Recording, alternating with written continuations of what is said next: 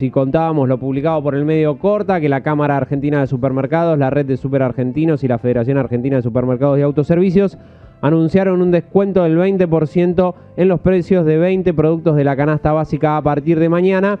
Y del otro lado de la línea está Guillermo Moreno, con quien hemos hablado este año, que estuvo aquí en Ahora Multimedios y nos dejó una de las grandes frases que hoy es cortina de inicio del programa. Guillermo, buen día, ¿cómo estás? Joaquín Baridón te saluda desde aquí en Bahía Blanca. ¿Qué tal, Joaquín? Un placer hablar contigo. ¿eh? Bueno, gracias por tu tiempo. Gracias a vos por atendernos, Guillermo. Eh, ¿Qué significa esto? ¿Los propios supermercadistas hicieron su acuerdo de precios? Y significa que el peronismo tiene razón. Yo pensé un poquito lo mismo. Es una inconmensurable para la conmovisión del actual presidente. Eh, esto comenzó, esto comenzó hace más de 10 días, un jueves, después que se disparó el precio de la carne, cuando la Cámara ABC, que son los exportadores, decidieron hacer un acuerdo de precio con los hipermercados para bajar el precio de la carne. Esto significa que los tipos que ganan plata exportando, en vez de maximizar su lucro, se dieron cuenta que existe el bien común. Que, que en realidad la verdadera libertad es la de dar, no la de tener. ¿Qué más quiero yo como secretario de Comercio que más duró en la historia de la Argentina, que tuve que reinventar la Secretaría de Comercio, que tuve que hacer esta Administración de, Comercio, que se hagan los acuerdos de precio pensando en el bien común sin necesidad de que participe el gobierno. Si nosotros los peronistas, nosotros los peronistas, ¿eh? los socialdemócratas, le preguntas a los socialdemócratas el último gobierno, nosotros los peronistas decimos un gobierno esclavo de un pueblo libre. Nosotros somos los defensores de la libertad. Yo estoy muy orgulloso de esto, tanto de lo que hicieron los frigoríficos como de lo que están haciendo ahora los supermercadistas. Muy orgulloso porque significa que la prédica sirvió y que el bien común está por encima del bien individual, que no hay posibilidad de realizarte individualmente si la comunidad no se realiza. Es una máxima del peronismo extraordinaria. ¿Cómo vas a vivir bien si estás lleno de pobres? ¿Cómo vas a disfrutar de una comida si te tocan el timbre y te dice, Don, tiene un pullover viejo que tengo frío? Amigo, esto no existe. No hay posibilidad en un pueblo como el argentino de que vos llenes de pobres la calle y vos seas feliz. Entonces, para mí es un orgullo enorme esto que estoy viviendo. Un orgullo enorme. En el final del comunicado, Guillermo, tanto quienes lo firman, que son Ricardo Sorzón y Víctor Palpacelli, ponen en el último párrafo, en una nueva etapa sin controles de precios, congelamientos y otras formas de intervención del Estado, los empresarios contribuyen de manera voluntaria y transitoria para que el flagelo de la inflación afecte en menor medida la capacidad adquisitiva de los, de mm, los consumidores. Antes hablan de que se reunieron con eh, el secretario de Comercio de la Nación y con el subsecretario de Defensa del Consumidor y Lealtad Comercial. ¿Qué significa esto? Porque en realidad es un control de precios nada más que lo hacen los privados. Bueno, significa todo lo que te acabo de decir. E, e, evidentemente, ese muchacho Blanco Muiño, que era una asociación de consumidores en mi época, eh, aprendió y está haciendo lo que hizo el peronismo, pero lo hace voluntariamente el sector privado, porque mi ley había, mi ley dijo, ¿eh? el presidente, no el, el subsecretario, dijo que no estaba de acuerdo con eso y que en todo caso el acuerdo de la carne lo habían hecho los privados y que si lo hacían los privados tenían derecho a hacerlo. Entonces yo contesté extraordinario. ¿Qué más queremos los peronistas que la prédica se haga conciencia? ¿Qué más querés? ¿Y, vos crees que puede tener continuidad? ¿Qué más quiere un cura sí. que se festeje la Navidad, el nacimiento de Jesús? No es que él te obliga a festejarla, no va casa por casa. Bueno, ¿qué más quiere un cura? Es el, cuando se le llena la iglesia para la misa de gallo, ¿qué más quiere un cura? ¿Qué más quiere un peronista que se hagan acuerdo de precio? Sí que participe el gobierno. Sin congelamiento y todas esas cosas que dice de a nadie. Nunca, nunca lo hicimos nosotros, más allá de una situación muy particular con un determinado segmento de comercialización, que fue con los hipermercados, con un pedido incluso de ellos mismos. Está bien. Pero estamos de acuerdo, si nosotros siempre dijimos que administramos el comercio, ¿qué más queremos? lo que hicimos durante años esa prédica, ahora se constituye en una propuesta de, opción política por parte del sector privado. Yo estoy muy orgulloso, muy orgulloso. ¿Crees que se pueden sumar otras cámaras, Guillermo, a hablar de precios entre ellos? y en la medida en que vos me digas que cuatro rollitos de papel higiénico, como dijeron ayer en Crónica, está a seis mil pesos, y yo estaba ahí y digo, mire muchacho, no puede costar un rollo de papel higiénico por más que sea doble y una primera marca, dos dólares, ¿viste? Como el kilo vivo de la carne. Es ridículo esto. Como un papel higiénico va a costar lo mismo que un kilo vivo de carne. Es ridículo esto. Ya no puede ser. Eh, hay algo ahí que está desordenado. Bueno, eso va a empezar si es que llegas a tiempo. Porque este muchacho, el presidente, es la primera vez que veo que es tan agresivo con el capital, ¿no? Con este decreto, muy agresivo, muy agresivo con el capital, muy agresivo. ¿no? Porque ser agresivo con los trabajadores, con los jubilados, bueno, en la, Argentina hay experiencia. Tenés a Macri, tuviste otros gobiernos dictatoriales, el propio Alfonsín cuando habló de economía de guerra, el propio de la Rúa. Ahora, que agredan al capital, eh, la verdad que es una originalidad de este muchacho. Entonces eh, no sé hasta dónde el capital agredido, cómo los empresarios no van a saber si, si siguen teniendo empresa o no tienen empresa después de 30 años, 40 años de tener la misma empresa o haberla heredado del padre. ¿Qué le vas a decir a la industria automotriz? en la fábrica? Es ridículo. ¿Qué le vas a decir al, complejo petroquímico Bahía Blanca? ¿Mm? Muchachos, ciérrenla porque no son más competitivos, ahora va a venir el, el polipropileno, el polietileno, bla, bla, bla, va a venir todo de Canadá, de China, de Taiwán, cerramos, muchachos, dentro de 15 días no hay más complejo. Es ridículo, ¿no? ¿Vos te imaginás a Bahía Blanca sin el polo industrial? No, no, no. Bueno, pero decía Iván Jadrowski en el, en el newsletter de ayer que una de las personas muy cercanas hoy al presidente en alguna de estas tomas de decisiones tiene que ver con el CEO de Profértil, que también está aquí en Bahía Blanca, en el complejo industrial. Sí, eso dice. Ya no me parece que sea una fuente muy autorizada. ¿Quién es el, quién es Iván Jadrowski? No, bueno. ¿No ¿No te parece una fuente autorizada?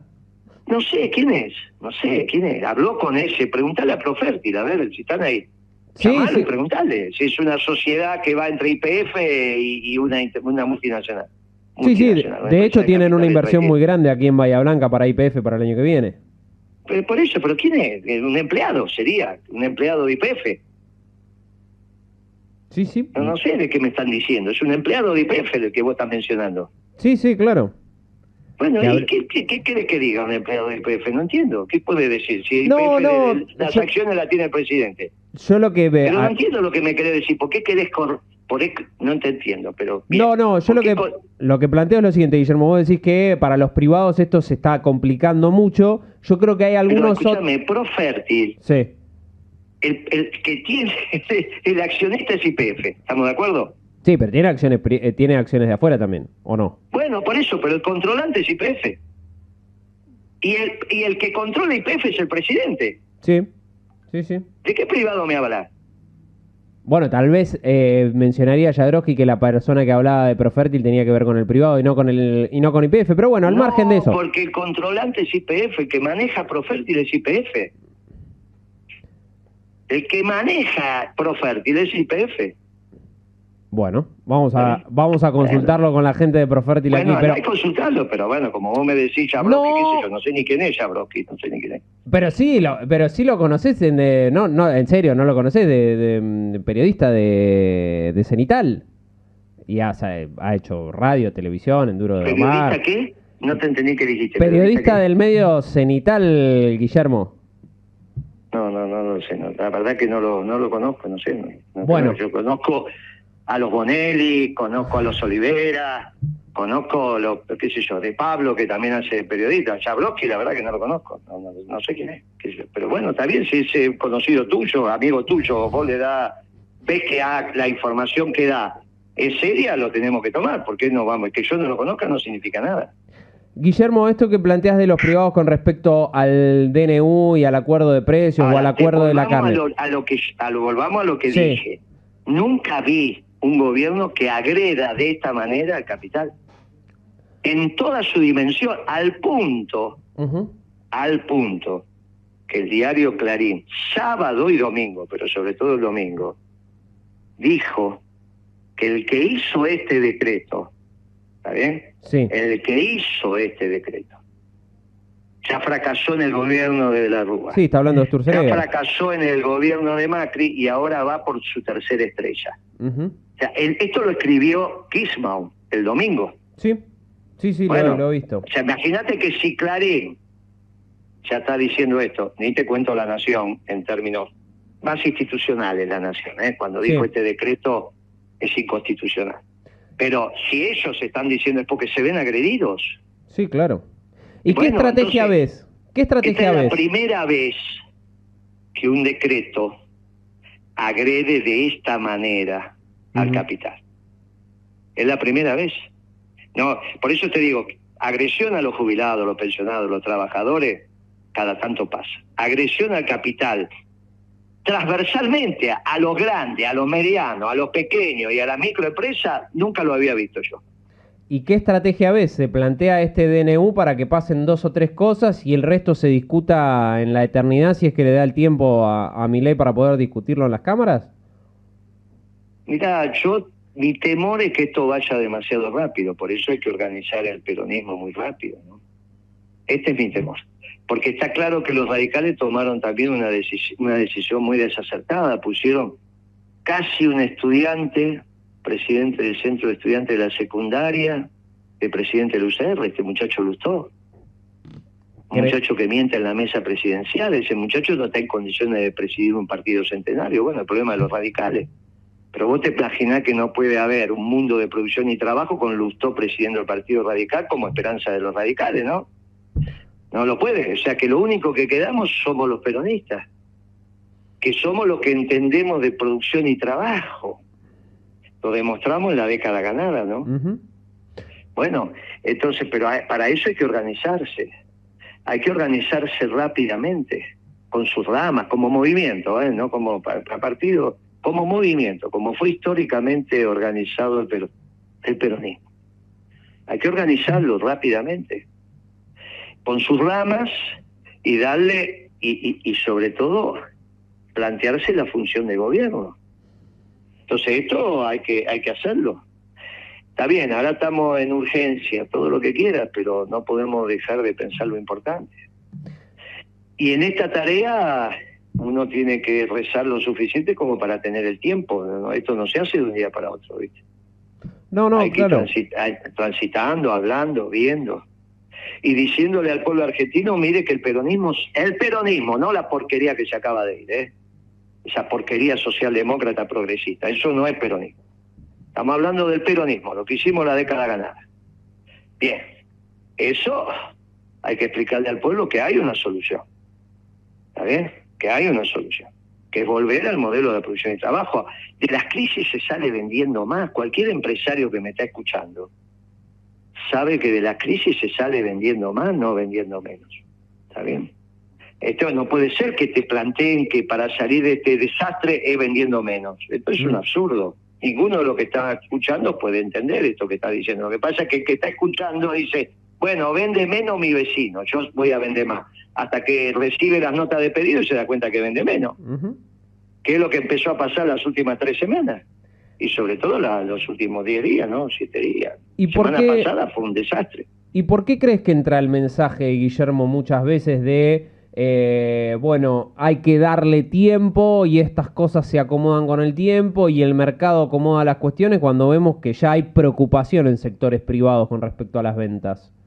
No, yo no creo que haya entrado el mensaje. Entró el mensaje para ganar porque fueron dos gobiernos muy malos, el de Macri y el de Alberto y Cristina. Muy malos. Entonces apareció un outsider y bueno, ahí fue. Ahora, cuando el muchacho empezó a hablar, no, no, es lo que vos estás diciendo, el sector privado está reaccionando. Te estoy dando- diciendo lo que sí. escribió Clarín el fin de semana. No, no, un diario lo que dijo Moreno. Te estoy diciendo lo que dijo Roa y lo que dijo Kismau. ¿Está bien? Sí, sí, se ven otros sectores también, ¿eh? Se ven otros sectores, pero... cuando Kirchman habló, perdón, escribió es sobre Sturzenegger, ¿no? Está Sí, claro, claro. no mencioné el nombre, pero me parece Sí, que está sí. claro. Bueno, eh, si Sturzenegger, que es el dueño del decreto, entre comillas, le dice, ya fracasó con De la Rúa, ya fracasó con Macri, y ahora va buscando su tercera estrella, está claro dónde se paró Clarín, ¿no? Sí, claro. ¿Y por qué crees? Gracias a Dios. ¿Y por qué crees, Guillermo, que Sturzenegger sigue teniendo este perfil alto o buena imagen y cualquier otro funcionario o exfuncionario del buena imagen? Y por, pero, tener buena imagen un tipo que fracasó en los gobiernos. Pero vos viste cuando le hacen las notas o cuando salen los títulos, vos, más allá de esto. Los periodistas, la imagen no la dan los periodistas, eso lo publicado. A preguntarle al, primero hay que preguntarle al pueblo si lo Sí, claro, bueno, eso y sí. Y vos decirle, che, ¿qué opina del presidente del Banco Nación en la época de Macri? Vos me estás contando lo que dice un periodista. Ah, claro, porque vos estás preso de ese subjetivismo. Yo no, estoy preso no, de la realidad. No, no, yo estoy en la realidad y estoy en la calle también, Guillermo, y no veo que ah, la gente. no tiene ninguna buena imagen, ¿eh? No, no, ya sé, pero esto es una pregunta. Estoy, estoy intentando. No, no, por eso estoy intentando ensayar una pregunta. Te digo lo siguiente: cualquier otro funcionario o exfuncionario del peronismo que haya eh, sufrido tal vez los embates de algún medio de comunicación, rápidamente la gente te dice es malo, es corrupto, tal o cual cosa. Vos ves a personajes como Sturzenegger y tal vez no lo sea, la gente eh, no, no tiene un encono desde lo político como pasa con otros funcionarios. No sé si me entendés lo que, lo que planteo. Bueno, lo que pasa es que Sturzenegger fue subsecretario en la época de la Rúa y con Macri fue presidente del Banco Central los primeros dos años. Claro. Quizá la gente se olvidó. Pero ¿por qué no decir lo mismo de Caballo? No, no te pasa lo mismo con No, claro que no, con Caballo no pasa lo mismo. Bueno, entonces todo depende del protagonismo. Ahora empezó a tener el protagonismo. Ahora la gente sabe que este este decreto, eh, la inteligencia que está atrás es la de Tusenegger. Vamos a ver qué piensa dentro de 15 días, tres semanas, un mes. Vamos a esperar, porque eh, eh, la, la obligación nuestra es contar lo que va a pasar no, la obligación de la gente no es enterarse en el momento, ¿no?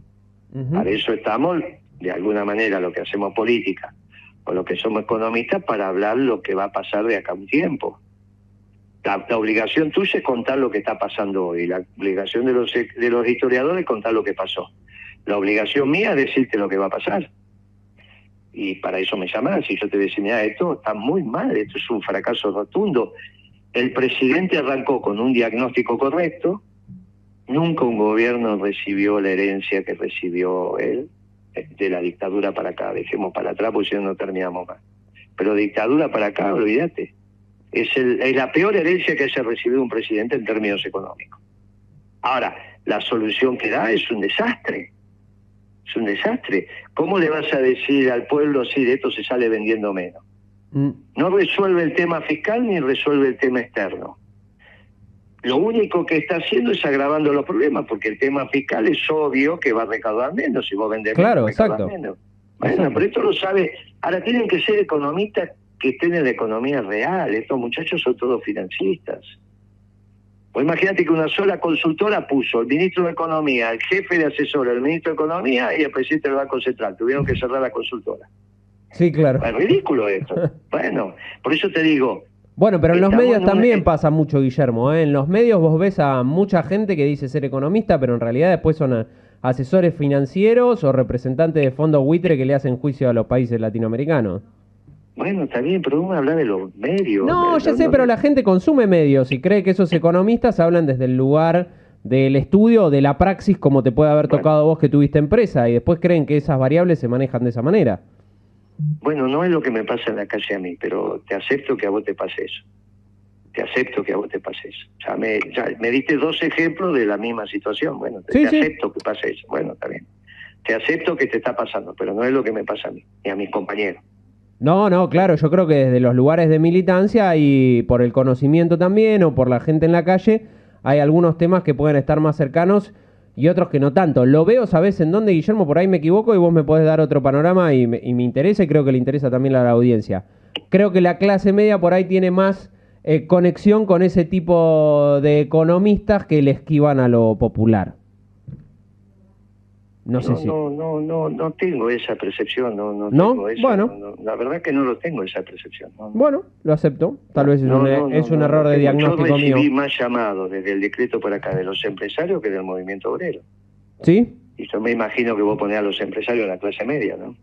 Sí, claro. obrero en los sectores populares. Bueno, te digo lo que me está pasando a mí personalmente. Yo no, acá por lo menos en Bahía Blanca no noto a tantos, eh, los, por eso te preguntaba, de los que he conversado, con los que he conversado están más en el plan, eh, hay que darle tiempo, que en el plan esto a mí no me va a funcionar. Está, está perfecto. ¿Con quién conversaste? ¿Conversaste con los dueños del capital o con empleados?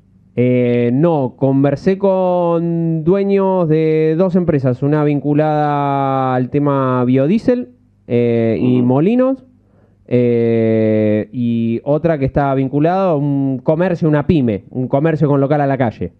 Y, pero y preguntarle cómo anduvieron las ventas. Y bueno, sí, me dijeron que anduvieron flojas. En el biodiesel es un sector particular, porque ahí es obvio el mercado que ellos están buscando es el energético local, que aumente su participación y, sobre todo las exportaciones.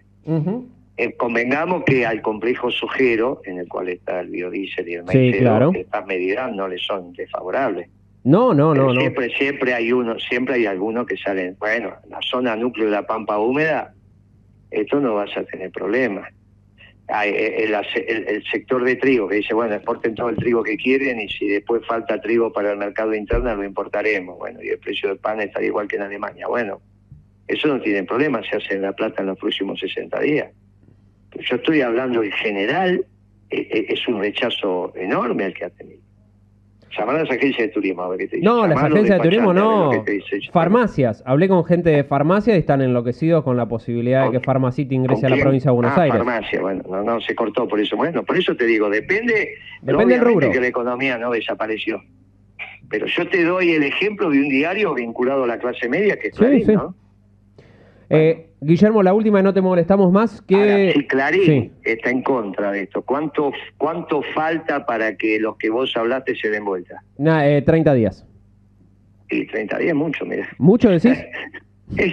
claro. bueno. Ese, y bueno, ese es el problema que nos estamos quedando sin tiempo.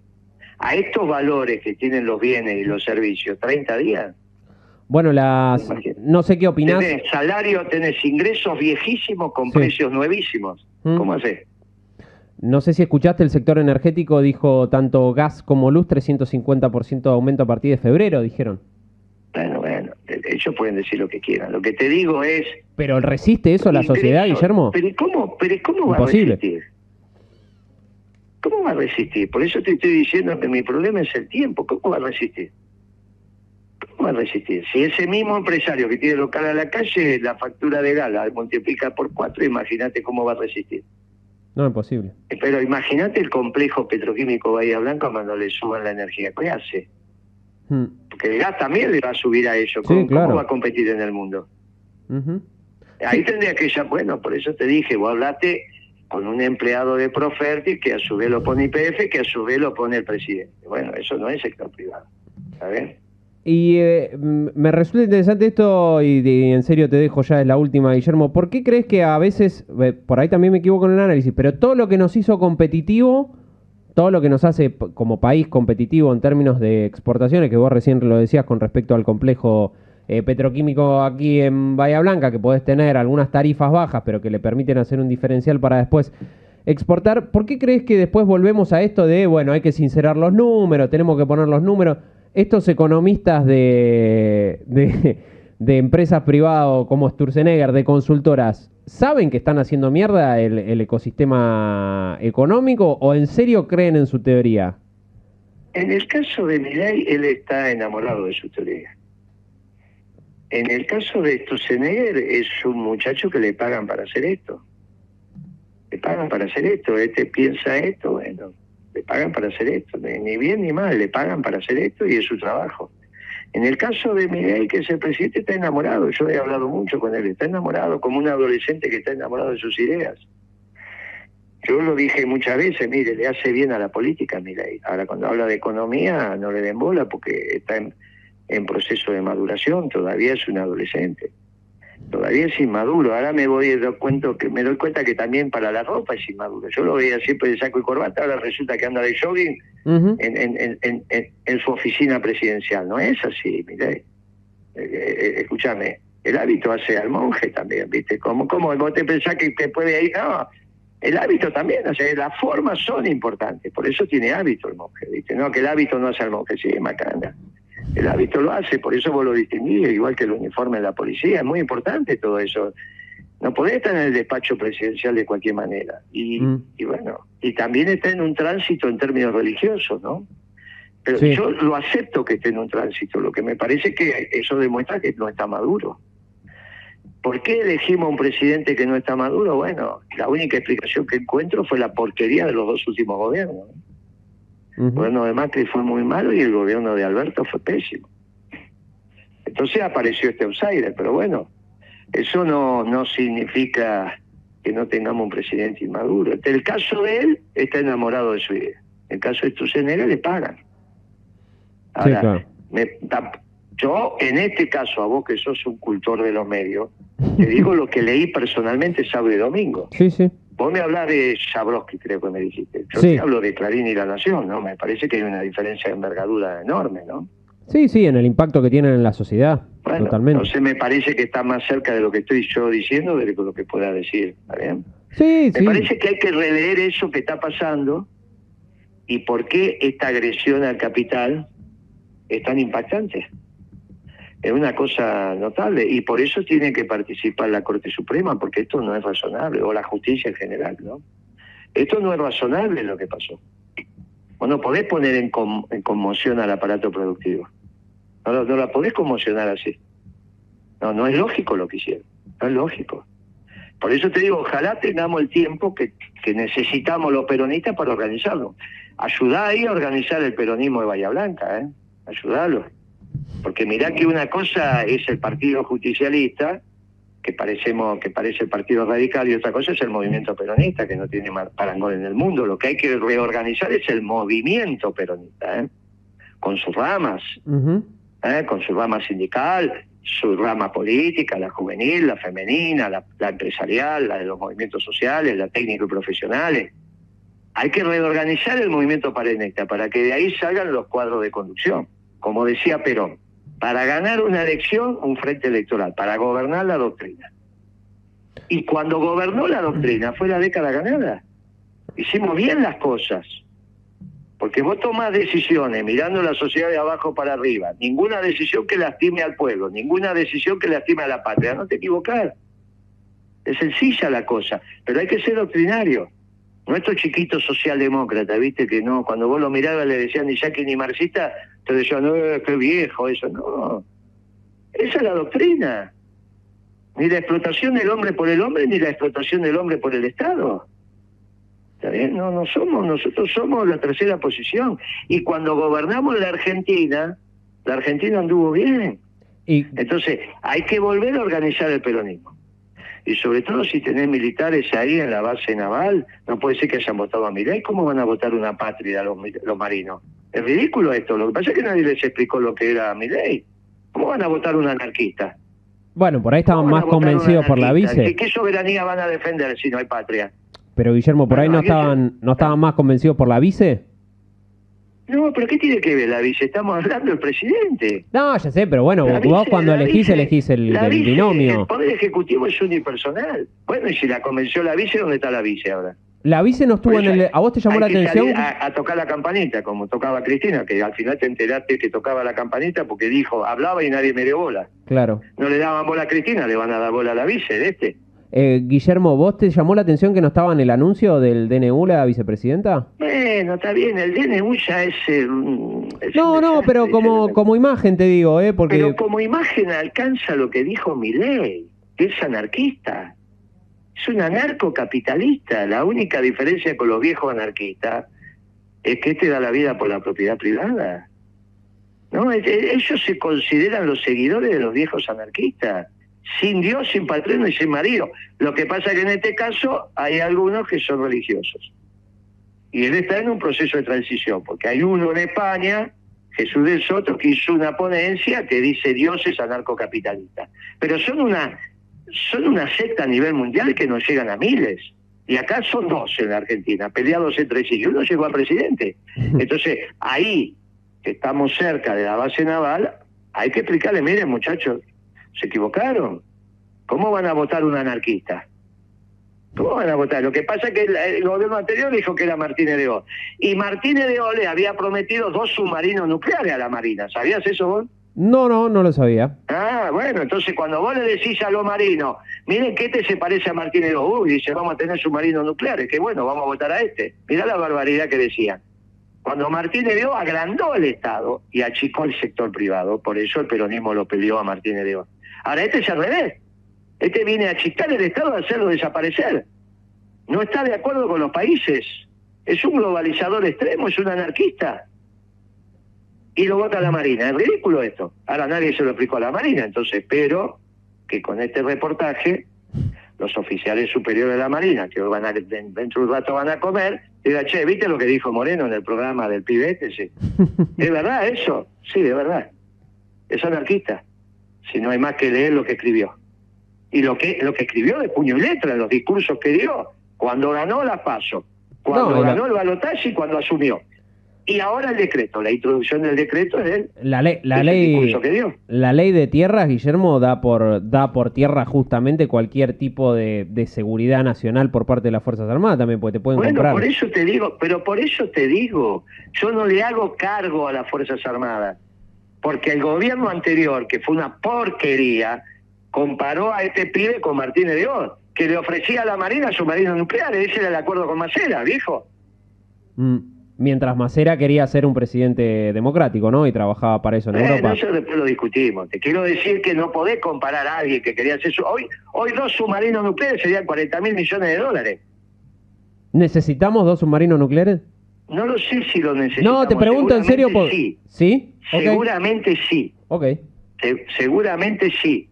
Pero cuando vos lo comparaste con Martínez de O, era lógica que los marinos lo votaran. Mm. Ahora resulta que votaron un anarquista que no tiene, no, él, descree de la, de la patria como elemento ordenador, descree de los gobiernos, descree de las instituciones, es un anarquista.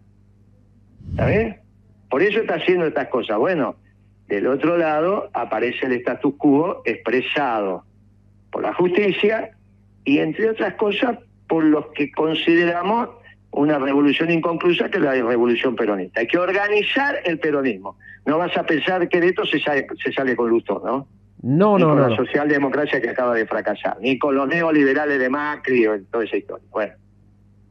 ¿Vos crees sale que únicamente con el peronismo organizado, así que ponete a organizar el peronismo, dale. Te mando un saludo, Guillermo, y te pregunto esto y te despido. ¿Vos crees que hay algún compañero o compañera que está dando vuelta en el movimiento que nadie lo ha visto todavía?